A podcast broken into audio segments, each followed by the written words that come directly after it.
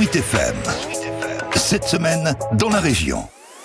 Cette semaine en Loire-et-Cher, on parle de cette généreuse action menée par le Rotary Blois et Château avec des chefs cuisiniers issus de quelques-uns des meilleurs restaurants du coin. L'idée est concocter 200 menus gastronomiques destinés à être distribués aux étudiants blésois précarisés par le contexte sanitaire. À l'origine, un rotarien en la personne de Jean-François Durand. On a rencontré les associations d'étudiants et il est ressorti que c'était une année alimentaire qu'ils avaient besoin assez rapidement pour le week-end parce que la semaine, il y a les repas à 1 euro. Donc il y a des difficultés pour à peu près 15% d'étudiants euh, sur le blésois. Et donc c'est là qu'on a décidé de mener cette action, de faire des repas pour les étudiants. Tout juste retraité des cuisines des Hauts-de-Loire à 11 ans, Rémi Giraud s'est immédiatement impliqué dans le projet, comme l'explique le chef doublement étoilé. Là, cette fois-ci, on va faire 200 étudiants et apprentis, puisque nous associons les apprentis, puisque vous savez, euh, chez les jeunes, il y a beaucoup qui sont en difficulté. Et donc là, on va concocter donc un menu où on fait quand même la part belle à nos producteurs locaux. En tout, 10 chefs sont mobilisés, majoritairement issus de l'association Cuisine en Loire-et-Cher, présidée par Christophe Lunet. Rémi euh, m'a demandé si on pouvait participer afin de préparer les repas. Donc euh, ici, on a l'embarcadère qui est un membre de Cuisine en Loire-et-Cher, donc il prête ses locaux.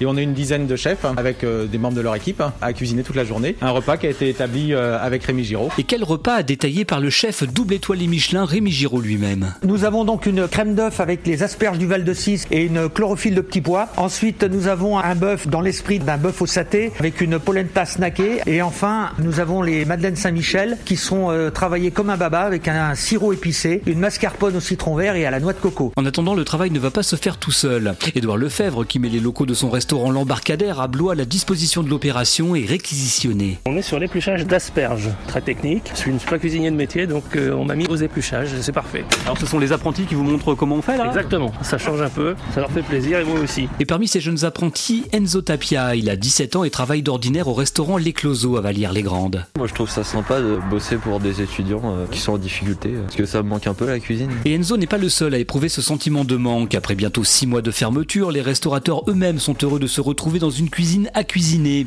à l'image de Tessa von Weinrarden, les chefs du restaurant Les Trois Chemins à Saint-Aignan. Ça fait du bien de se retrouver euh, au milieu de l'inox, même si c'est un peu froid. Le bruit des casseroles, euh, c'est comme une chanson. Là. Ça fait un petit peu de baume au cœur et ça donne envie de s'y remettre. L'horizon se rapproche petit à petit, donc euh, là c'est aussi le moment de s'y remettre et de reprendre une petite bouffée d'air. Les 200 repas ont été distribués jeudi soir à autant d'étudiants.